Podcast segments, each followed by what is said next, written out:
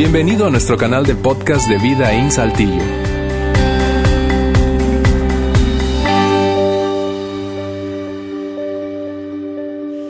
Hey, gracias por acompañarnos hoy aquí en el domingo de resurrección de ese año 2018. Es emocionante para nosotros, créeme.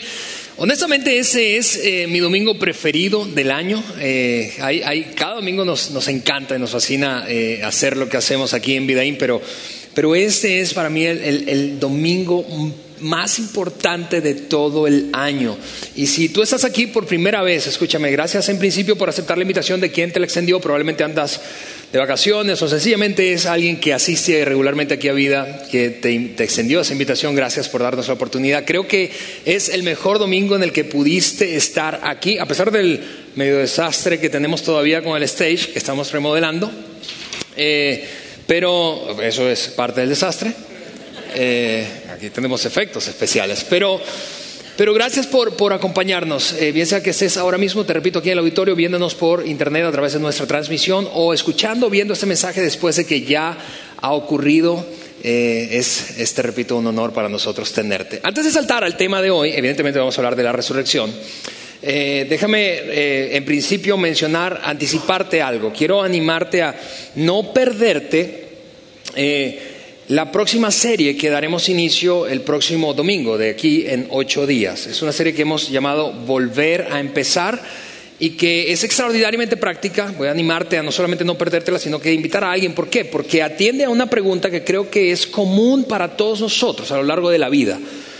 En una o varias ocasiones nos hacemos esta pregunta, abiertamente o secretamente, nos preguntamos, ok, si, si pudiera hacerlo otra vez, ¿cómo podría hacerlo esta vez, pero bien? No importa de lo que se trate. Si pudieras hacerlo otra vez, ¿cómo podrías asegurarte de que esta vez te salga mejor? Así que esa serie comenzará el próximo domingo, te repito, volver a empezar, ese es el título de la serie.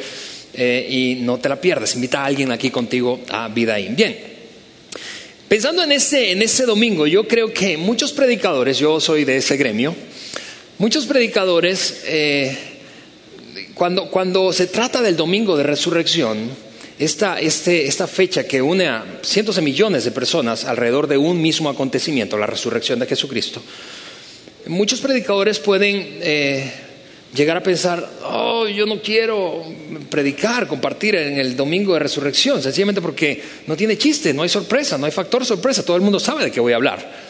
Eh, y eso puede eh, en, algún sentido tener, eh, ser cierto. Sin embargo, yo creo que, que ese acontecimiento posee, en términos de narrativa, elementos que lo hacen tan, pero tan fascinante que es, imposible perdérselo. Es decir, al menos por curiosidad tendrías que echarte la vuelta a una iglesia, digo, una iglesia, pues solamente puedo hablar de la nuestra, pero a nuestra iglesia en Domingo de Resurrección. Así que otra vez gracias por acompañarnos. Esto es lo que vamos a hacer hoy. Vamos a revisar la narrativa precisamente de la resurrección. Ahora, si tú has estado aquí con nosotros por un rato, nos has escuchado mencionar una frase que voy a colocar ahora mismo en la pantalla, eh, y si no, esta es probablemente la primera vez que lo vas a escuchar, pero es esto lo que hemos dicho con frecuencia. Nosotros no creemos que Jesús resucitó porque la Biblia lo dice, o solo porque la Biblia lo dice. ¿Por qué? Porque eso, no sé si piensas como yo, pero en algún sentido es, es un argumento infantil. Eso estuvo bien cuando eras niño, porque ese es el tipo de argumento porque mi mami dice. ¿Sí? Yo, creo esto, por, ¿y por qué crees eso? Porque mi mami me lo enseñó. Bueno, e, e, es, mucho mejor que eso. La verdad es que la resurrección es, y, la evidencia de la resurrección es tan contundente, tan amplia, tan extensamente estudiada, tan detallada y minuciosamente examinada, que ha sobrepasado la prueba del tiempo.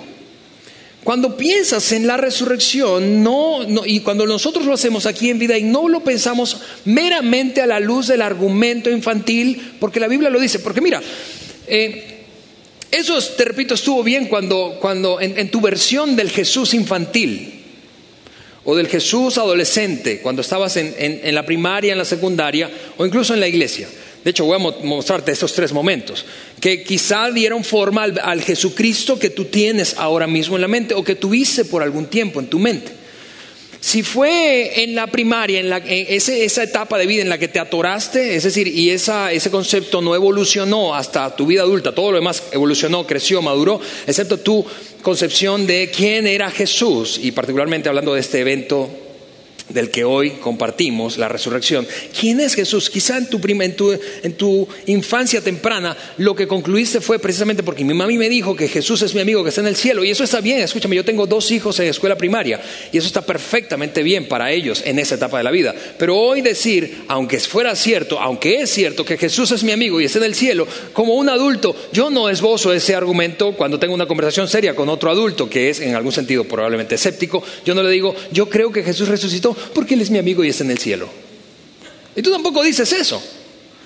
Es un argumento infantil, eso es el tipo de argumento porque mi mami, porque mi mami me lo enseñó.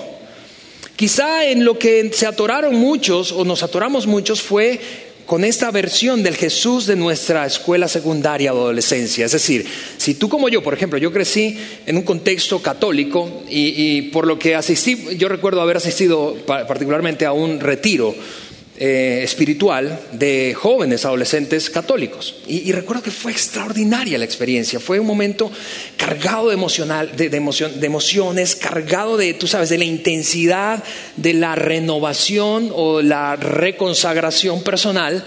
Tú sabes, uno se porta tan mal en la adolescencia. Papás, miren a, los adolescentes, hijos que están aquí, díganle, sí, uno se porta tan mal en la adolescencia que en algún momento cuando tiene un encuentro con Jesucristo real, verídico, eh, eh, lo que caracteriza ese encuentro es esto, es, es, una carga emocional fuerte y el compromiso de vivir en pureza, en devoción, en algún sentido. Pero muchos se quedaron atorados con esa versión de Jesucristo, hasta su adultez. Y hoy tú no vas para un retiro o para un campamento de verano todos los veranos siendo adulto, ¿verdad? A llorar y decir, te consagro mi vida otra vez. Eso no es la realidad para, una, para la vida de un adulto promedio. Por eso es que si te quedaste con algunas de estas, son infantiles y probablemente en algunos casos te quedaste con estas sin importar más allá y más allá de la etapa de vida de la que hablemos. Algunos se quedaron con la percepción y la versión de Jesucristo de la iglesia. Hablo de la iglesia en general. Hablo de la iglesia en general, hablo de la iglesia católica y hablo de la iglesia protestante. Tú sabes, ese Jesús aburrido e irrelevante que bostezabas cuando empezaba el culto, el servicio, la reunión o la misa, y te recostabas del regazo de tu mamá, ella te, despertaba, ¿verdad? Pero, pero esa versión resulta en la adultez, hablando de la vida práctica y cotidiana, aburrida e irrelevante. Cualquiera sea el caso con el que te identifiques, la buena noticia hoy que quiero darte es que hay una versión adulta de Jesús. Hay una versión adulta.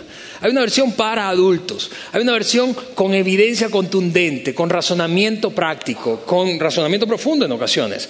Hay una versión adulta. Por eso es que decimos, no creemos que Jesús resucitó de los muertos solo porque la Biblia lo dice. Es mucho mejor que eso, mucho, mucho, mucho mejor que eso.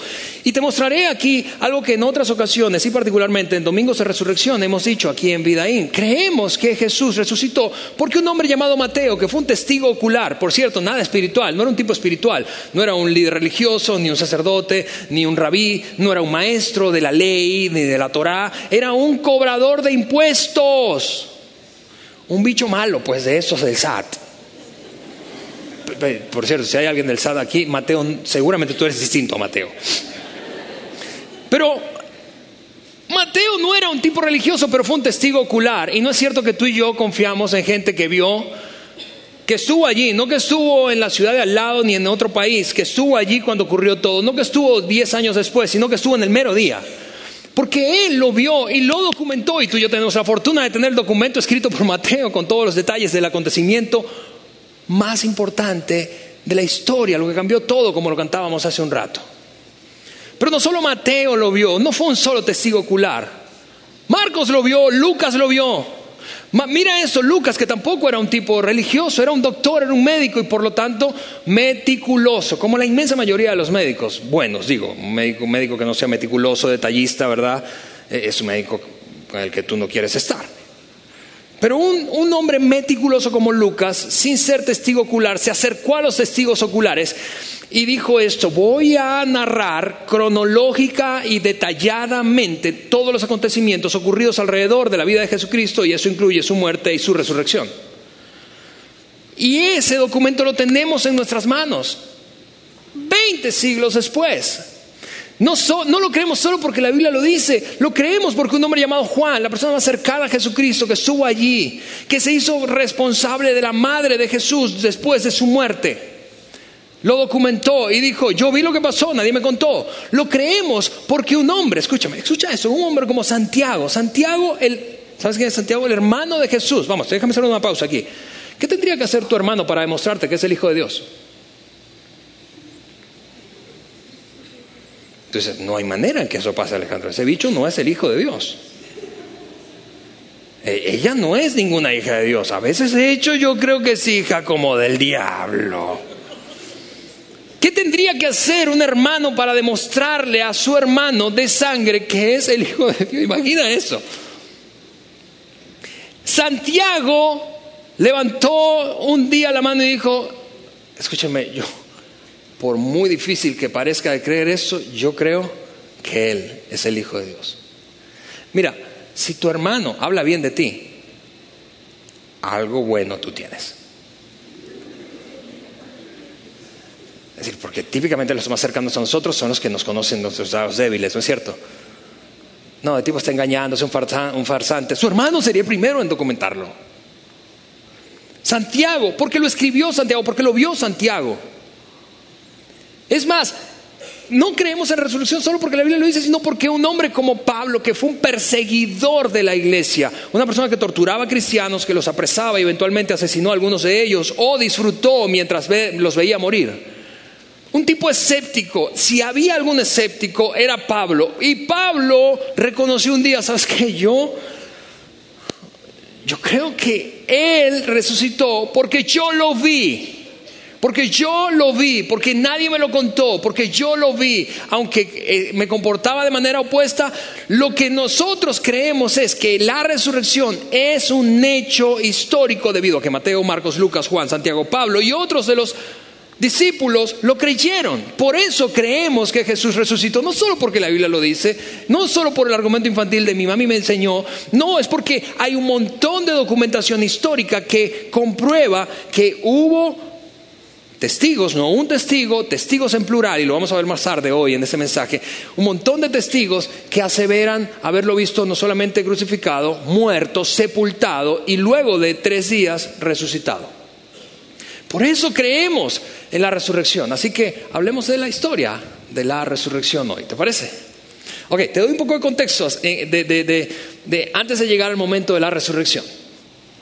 Corre el siglo I de la era cristiana después de Cristo, pues. Transcurre eso hablando de la vida de Israel, del pueblo judío, en medio de un periodo que es marcado por la brutalidad y por el asedio de un imperio en expansión conocido como el imperio de Roma, el imperio romano. Durante ese periodo, más o menos unos 30 o 40 años, ya Roma había instituido un, un emperador por primera vez en el Asia Menor, gobernaba todo el imperio, sí, desde Italia hasta el Asia Menor, incluyendo algunas partes de África, pero, pero desde el año 27 antes de Cristo gobernaba un hombre como emperador de Roma. Era un imperio brutal, muy, muy sangriento. Es conocido hoy, reconocido históricamente de esa manera. Bueno, en ese, en ese contexto se llegó a creer que Roma era eterna. Vamos, la gente pensaba, esta, esta cosa no se va a acabar. Pues el, que estaba en el poder Roma pensaba, no, nos vamos a acabar, y el que estaba subyugado pensaba, qué pesadilla, esto no se va a acabar. En, ese contexto, en medio del pueblo judío, particularmente en un par de ciudades cercanas, Judea y Jerusalén, hay un grupo de personas fieles, creyentes, algunas de las eh, profecías, anticipaciones de su raíz histórica, que un día Dios va a enviar a un Salvador. Un Salvador descrito o esperado básicamente con una característica, una persona que sea un líder que los libere del yugo, en este caso del imperio que los gobernaba, que era Roma. Están esperando a un, a un tipo que, que, que tome las armas y arme una revuelta.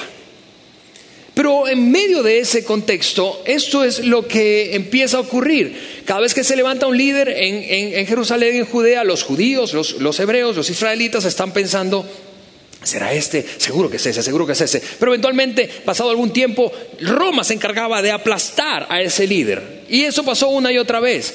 Sin embargo, ah, seguía la expectativa y eventualmente apareció un hombre, una figura llamada, una figura, un tipo que se vestía raro, que comía raro, que olía raro, que se comportaba raro. Y su nombre era Juan el Bautista. Juan el Bautista apareció en la escena histórica del siglo I en eh, Israel, básicamente con un mensaje, un mensaje que desafiaba a todos a prepararse. Básicamente su mensaje era, prepárense, prepárense, prepárense, prepárense, estén listos porque Dios va a hacer algo. Y si ustedes no se arrepienten, su corazón no estará listo para reconocerlo cuando Él llegue. Un día Dios realmente va a enviar el Mesías y ese día se está acercando. Es más, Él está en medio de nosotros. Cuando la gente empezó a escucharlo, particularmente los líderes y estudiosos de la ley judía, se acercaron a Juan para preguntarle, ¿eres tú? ¿Eres tú el que habíamos de esperar? ¿Eres tú? ¿Eres tú? ¿Eres tú el Mesías? ¿Eres tú? Y él dijo, no, yo no soy. De hecho, yo ni siquiera soy digno de atar las sandalias de sus zapatos a él, pero él ya está cerca. Él ya está cerca. Juan, con su, con su enseñanza, empezó a aglutinar un poco de atención y seguidores alrededor de sí, pero alimentando la expectativa de que no era él, sino que vendría el Mesías. Y entonces irrumpió en la escena Jesús. Jesús se bautizó, fue bautizado por Juan y empezó a enseñar. Sus enseñanzas empezaron a acumular bastantes seguidores, tanto que si lees el Evangelio, deberías leer el Evangelio de Marcos. El Evangelio de Marcos menciona, utiliza la palabra multitudes un montón de veces, un montón de veces, porque miles de personas estaban alrededor de Jesús. Así que mientras que Juan agitó a la, ciudad y, a la, y la vida pública con su mensaje, Jesús, con su influencia creciente, desequilibró el poder, particularmente el poder religioso de la época. ¿Por qué? Porque los líderes judíos, digo líderes religiosos judíos, salvaguardadores del templo, empezaron a sentir cómo su poder se esfumaba de sus manos y se iba detrás de una influencia nueva y creciente como era la de Jesús. Y eso empezó a causar mucho desequilibrio, mucha incomodidad, muchísima incomodidad. Eventualmente llegó un punto, después de milagros, de, de sanidades, de enseñanzas, y muchas, por cierto, de sus enseñanzas no solo desafiantes, sino incomprendidas. Es decir, incluso sus más cercanos pensaban, terminaban de escuchar un discurso y se acercaban a, Jesús. Jesús les decía, ¿qué les pareció? Y ellos, estuvo chido, pero honestamente no entendimos nada. Dos mil años después seguimos preguntándonos respecto a algunas enseñanzas, lo mismo. ¿Qué significa eso? Vamos, la enseñanza de Jesús fue perturbadora y en algunos casos poco práctica, siempre desafiante, siempre controversial pero la cosa es que empezó a mover ese, ese equilibrio y balance de poder en la época. Y llegó un momento en el que empezó, que fue definitivo, definitivo en todo, todos estos acontecimientos históricos. Y, fue el hecho de que se empezó a correr un rumor, a esparcir un rumor en medio de toda Jerusalén, Judea, Samaria. Y el rumor decía que Jesús había resucitado a un hombre de la muerte. Ese hombre no era cualquier hombre, era un hombre conocido, un, tipo de negocios prominente, conocido en su ciudad, llamado Lázaro. Y tú conoces a Lázaro, aunque jamás hayas leído su historia, te lo voy a demostrar. Tú conoces a Lázaro porque tu abuela y tu mamá te enseñaron, como, como las mías a mí, un dicho popular que se metió en nuestras culturas y que proviene precisamente de la resurrección, del rumor que del que te hablo, la resurrección de Lázaro. Nos enseñaron esto cuando, para, para, para mostrarnos que debíamos ser prudentes cuando estábamos mucho tiempo en la casa de alguien que no era la nuestra. ¿Por qué? Porque a los tres días el muerto apesta.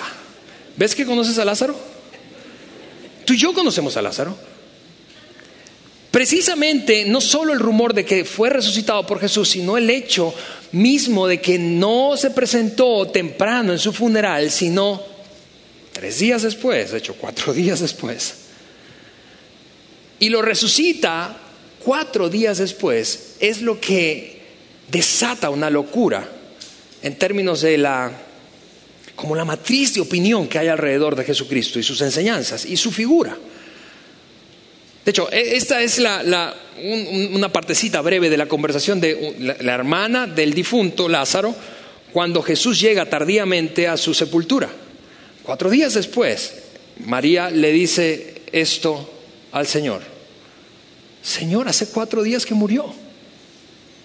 Debe haber un olor espantoso, porque a los tres días el muerto apesta. Y a partir de ese momento, de, ese rumor, y, que, y ver a Lázaro vivo, la multitud enloqueció. Tanto, tanto, tanto, que tres grupos que eran básicamente irreconciliables, tres grupos de judíos irreconciliables y que ejercían una gran influencia religiosa y política y básicamente no se podían mirar cara a cara, es como sentar a los tres candidatos presidenciales para debatir, algo así. Ellos no se miraban cara a cara.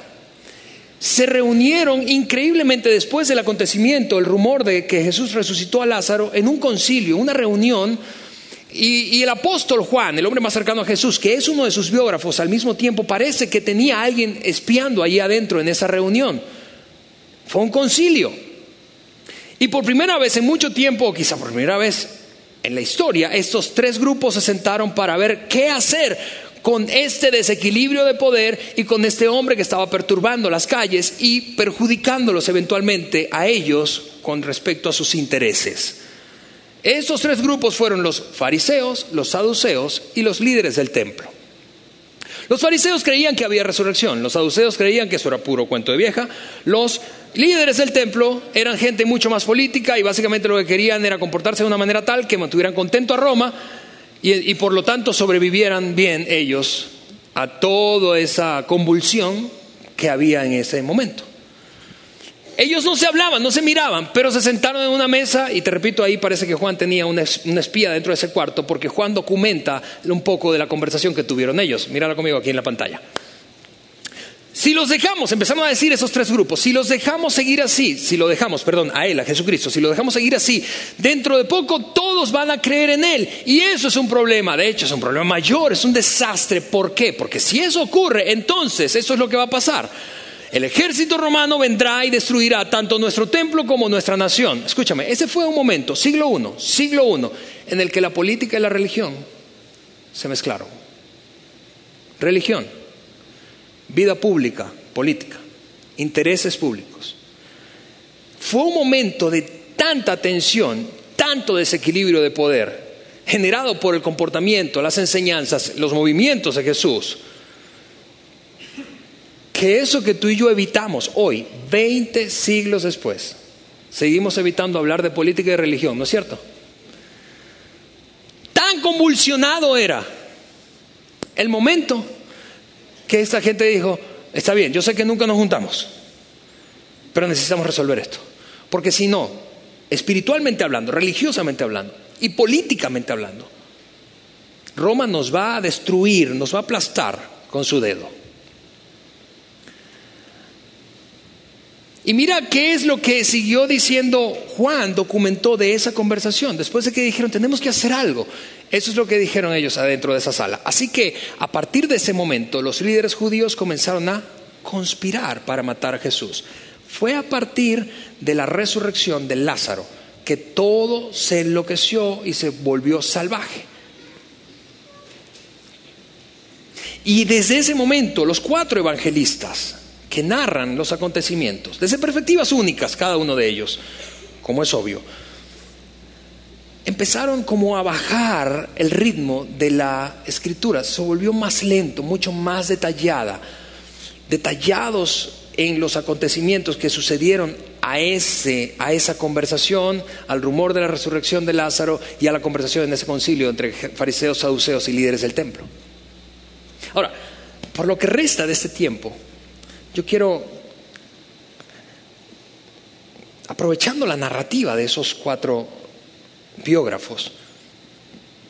Quiero mostrarte que lo escrito por estos hombres es tan increíble, es tan increíble, es decir, es ridículo, es absurdo. Si, si te pusieras a pensar, es absurdo que hayan, si ellos fueron los autores, es decir, si el apóstol Juan escribió el Evangelio de San Juan, si Mateo escribió el Evangelio según Mateo, si Lucas escribió el Evangelio según Lucas, y si Marcos escribió el Evangelio según Marcos, es absurdo que se hayan descrito a sí mismos como lo hicieron en esos documentos históricos. Es absurdo.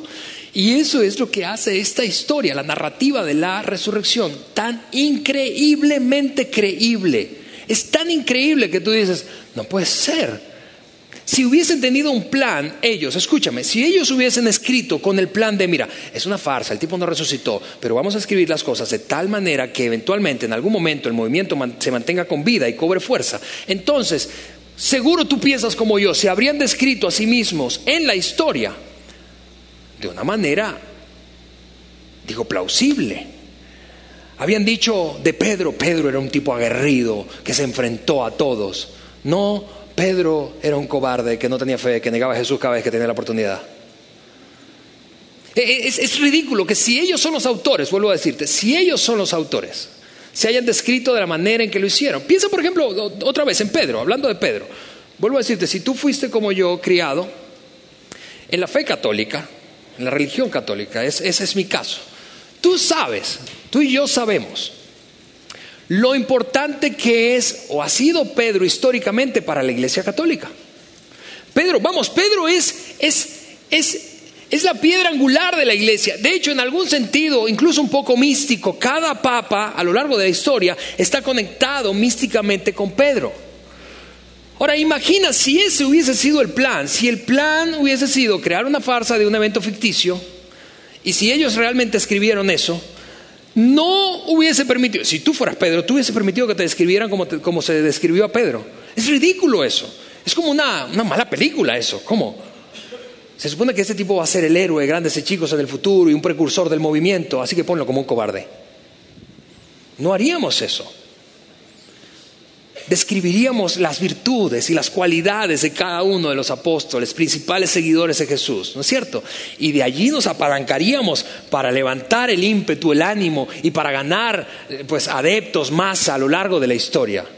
No, no, no plantearíamos, mira, ¿sabías que la inmensa mayoría de los escritos, libros o cartas del Nuevo Testamento, de lo que hoy conocemos como el Nuevo Testamento, se escribieron originalmente entre más o menos 30 y 40 años después del acontecimiento de la resurrección. Básicamente, ese es el periodo. Ahora, eso, eso, eso daba tiempo suficiente como para voltear un poco la historia, ¿no te parece? Si tú hubieses sido Pedro, si tú hubieses sido Juan, si tú hubieses sido alguno de los apóstoles, y, y y pasado todo ese tiempo, dice, ok, yo, quisiera cambiar eso porque eso no, no habla bien de mí. Al menos la parte que te, atañe a ti, tú y yo hubiésemos querido alterarla un poco, voltearlo, voltearlo para mostrarse valientes, para mostrarse llenos de fe, para mostrarse a sí mismos gente llena de habilidades. Pero cuando lees los evangelios, nada de esto es lo que, es lo que caracteriza a los apóstoles y a los escritores de los evangelios, a los mismos escritores. Si tú eres el escritor de una biografía en la que tú apareces, tú no hablarías mal de ti mismo. Si lo que quieres es perpetuar un movimiento, a lo largo de la historia. Hablarías bien, ¿no es cierto? Al contrario, cuando tú lees los evangelios, te das cuenta de que los apóstoles, los seguidores principales, los primeros seguidores de Jesús, los protagonistas de la historia, estaban, eran gente real, gente como tú y yo, eran gente real, que realmente estaban asustados, realmente inseguros y realmente preocupados por ellos mismos, eran egoístas. Y mira, pausa. Suponte entonces que ellos no escribieron eso, porque hay escépticos, hay escépticos, ¿sí? Que opinan. Mira, los evangelios y el Nuevo Testamento se escribió hasta 80 o 90 años después. Y no lo escribieron los que hoy tenemos en la mano, sino otras personas, para levantar, con la intención de levantar el movimiento. ¿Y por qué 80 o 90 años después? No sé si sabías esto, pero 80 o 90 años después es lo que toma para crear una leyenda urbana una fábula, un, hecho ficticio y que luego parece como histórico. ¿Por qué eso es así? Porque entre 80 y 90 años después, todos los testigos oculares ya no están vivos. Por lo tanto, cuando escribes algo, no hay nadie que diga, ¡eh! Eso no fue así porque yo estuve allí. Así que supone eso, supón que no lo escribieron ellos, que Juan no escribió Juan, que, que Mateo no escribió Mateo, que Marcos no escribió Marcos, ni que Lucas escribió Lucas, ni que Pablo escribió todas las cartas que conocemos, ni que Pedro escribió esas cartas. Suponte que le escribieron otras personas 80, 90 años después. Todos se murieron y están creando una fábula. Bueno, eso nos lleva a la pregunta irremediable de ¿por qué hicieron eso? La respuesta no es tan complicada, la respuesta es fácil porque querían mantener vivo el movimiento de Jesús. Esa es la respuesta.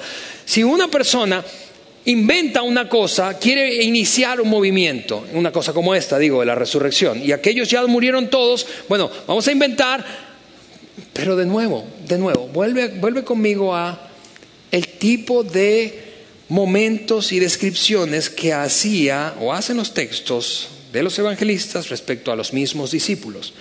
Es una cosa absurda.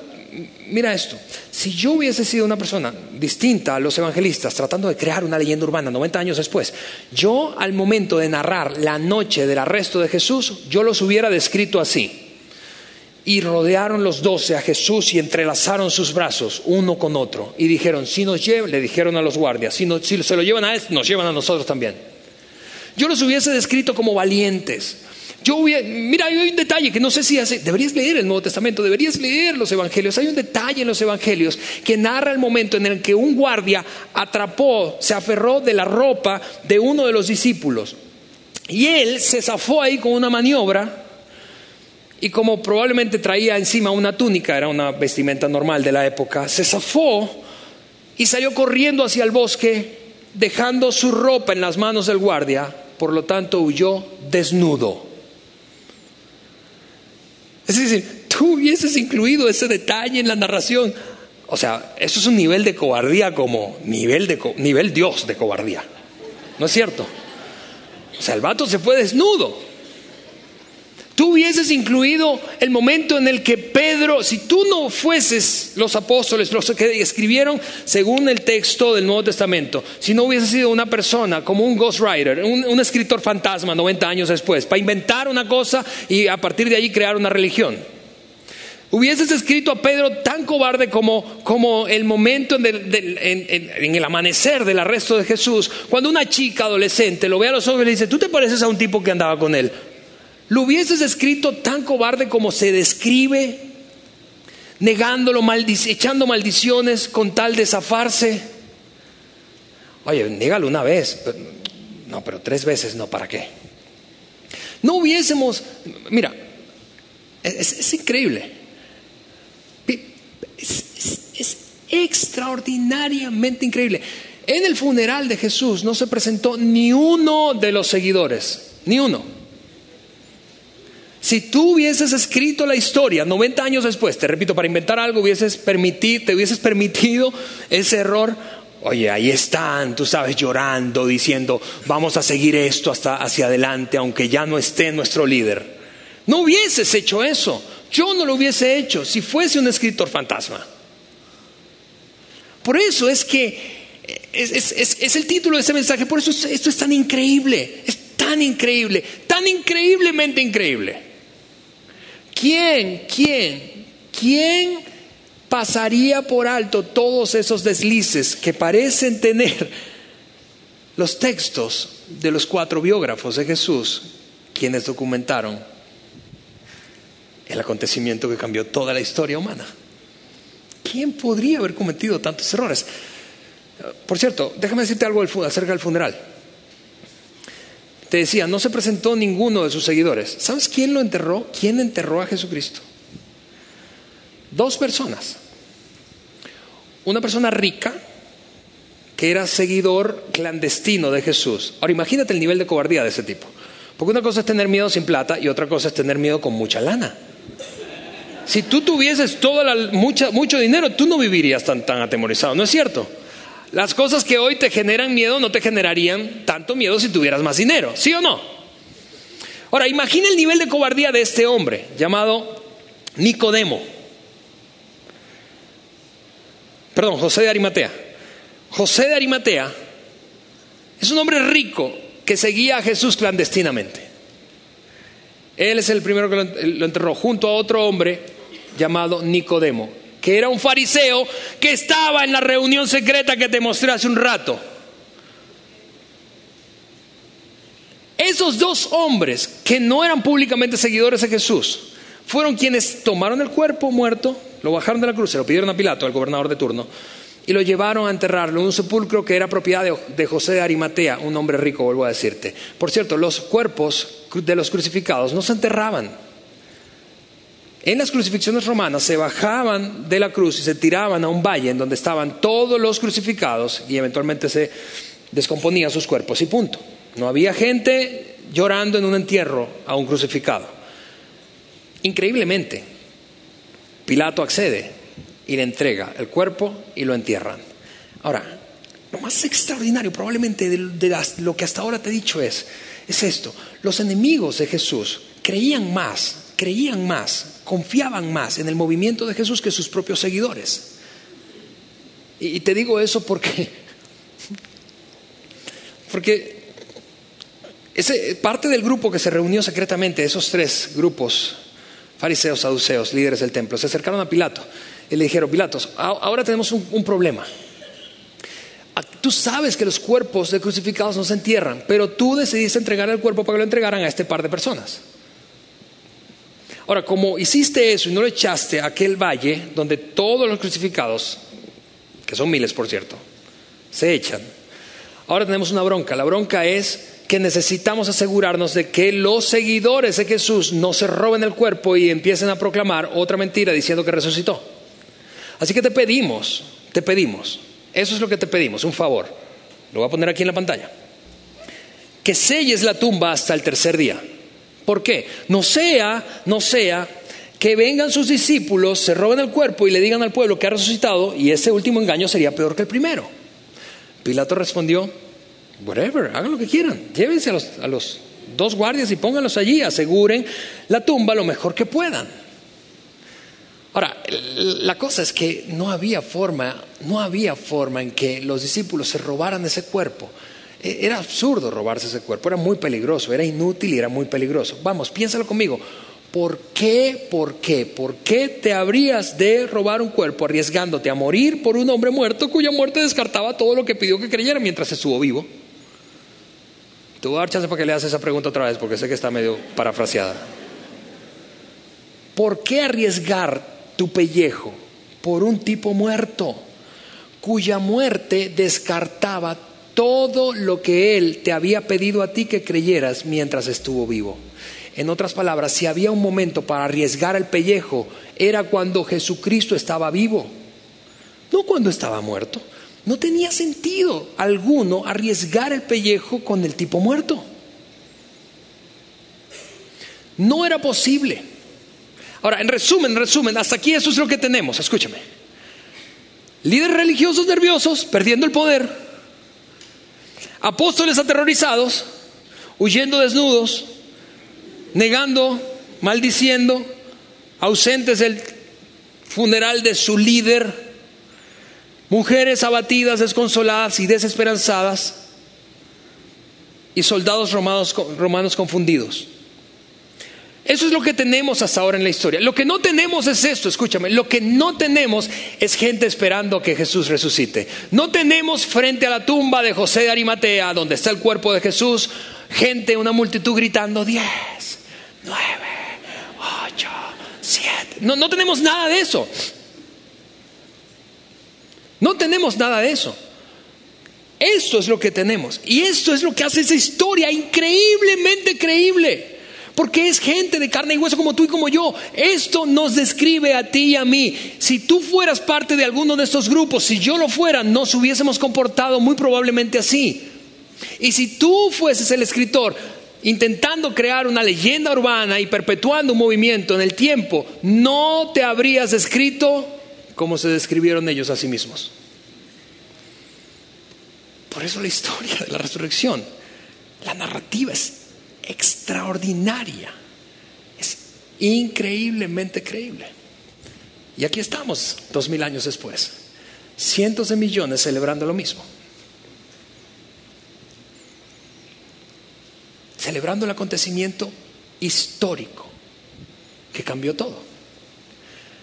no estamos celebrando la resurrección de Cristo porque alguien se robó un cuerpo o porque alguien se murió, esto era imposible, o porque alguien se murió en una cruz. Miles, escúchame, miles de personas murieron durante el imperio romano en una cruz, miles, miles.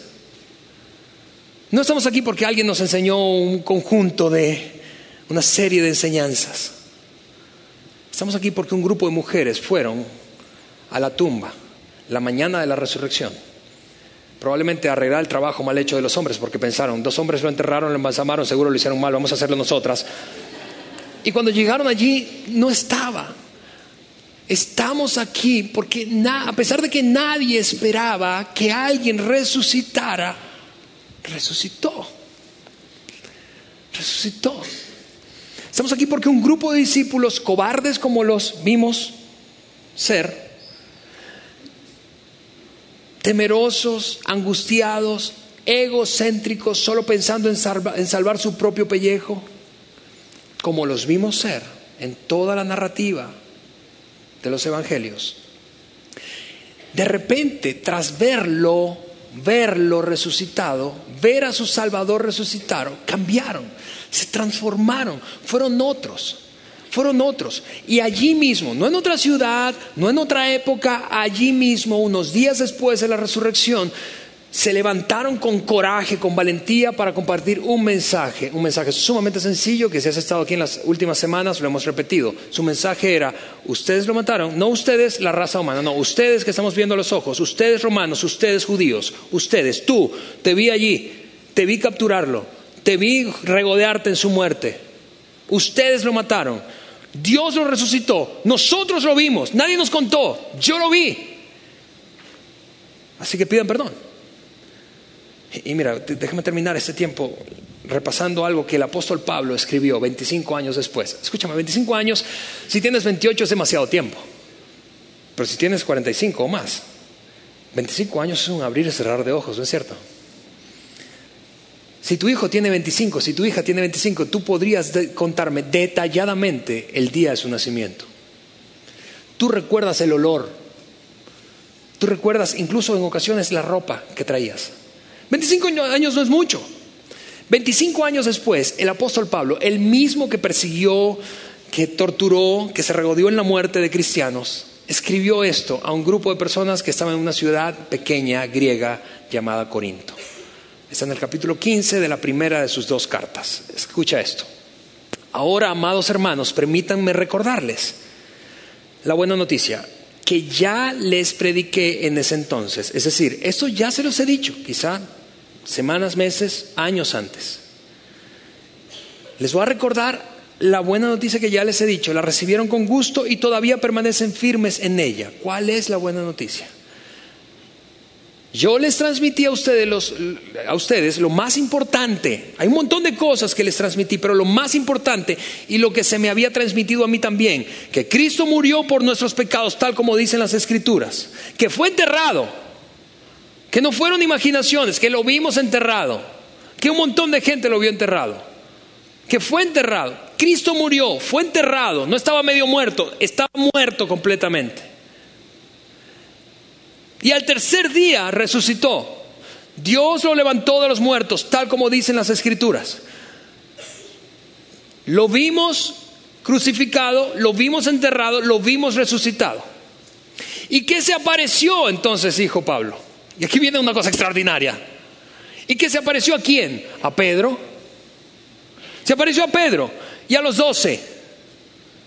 Y se apareció es increíble esto, a más de 500 personas simultáneamente. Simultáneamente. Que se levante a alguien y diga, no, eso es mentira. Pablo está diciendo, los desafío a todos a que digan que Él no resucitó. No solo se me apareció, se le apareció a Pedro y a los doce, que podrán decir, bueno, eran sus compadres. Se apareció a 500 simultáneamente. Muchos de los cuales viven todavía y otros duermen. Y cuando usa esa palabra, Pablo, duermen, es porque ¿qué pasa después de que uno duerme un rato? Se despierta. Resucitarán. Y luego Pablo entonces dijo, luego se apareció a quien, este nombre es increíble, a Jacobo, que es Santiago, su hermano. ¿Te imaginas ese momento en que se le apareció Santiago lavando los platos? Santiago, ¡ay! Te pido perdón, te pido perdón, esparcir rumores negativos acerca de ti. No te creía, no creía en nada de lo que decías, pero es verdad, es verdad, tú eres el Hijo de Dios, ahora sí te creo. Se apareció su hermano y después a todos los apóstoles y al último de todos, como aún nacido fuera de tiempo, la versión que yo lo aprendí memorizado dice, y aún abortivo como yo, nacido fuera de tiempo, se me apareció a mí también pues yo soy el más insignificante de todos los apóstoles. De hecho, ni siquiera soy digno de ser llamado apóstol después de haber perseguido a la iglesia de Dios como lo hice. Escúchame.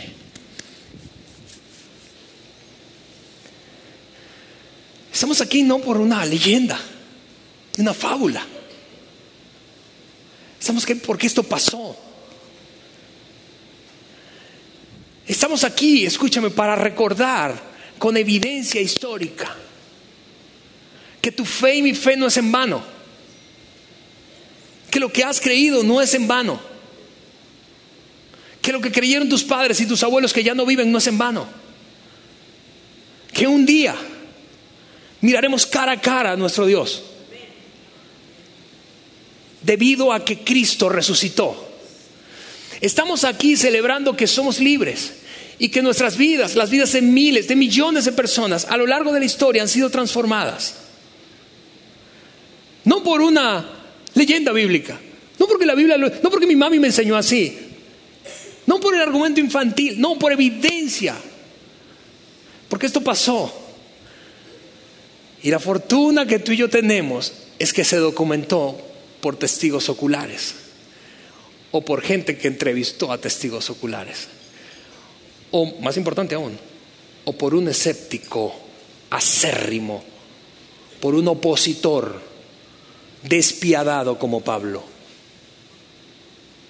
¿Qué tendrías que hacer para convencer a un escéptico?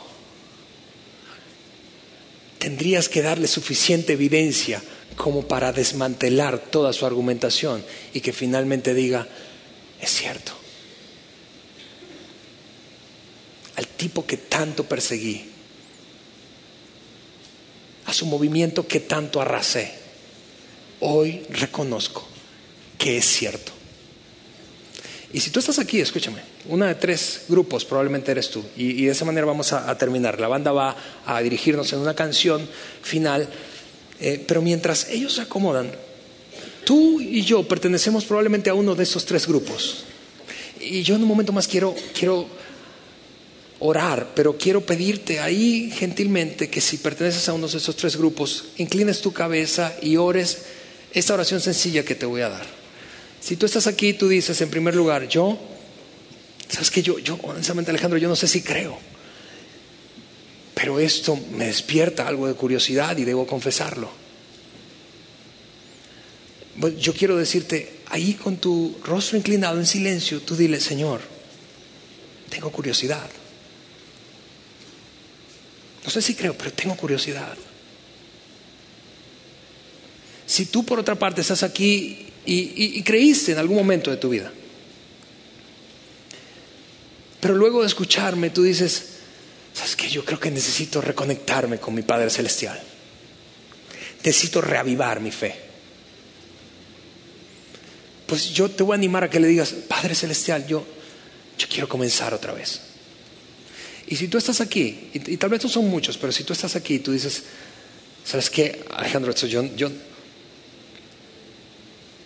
no me esperaba esto y, honestamente me estoy dando cuenta de que creo.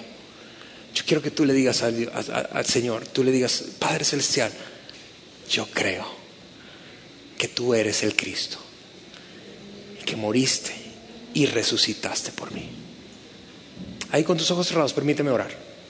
Señor, te damos gracias. Es extraordinario esto, Señor, que tanto, tanto, tanto tiempo, tantos años después, tengamos en nuestras manos tanta evidencia histórica, tan contundente, tan detallada, tan real, tan increíblemente real, tan increíblemente real, que parece irrefutable, que es creíble.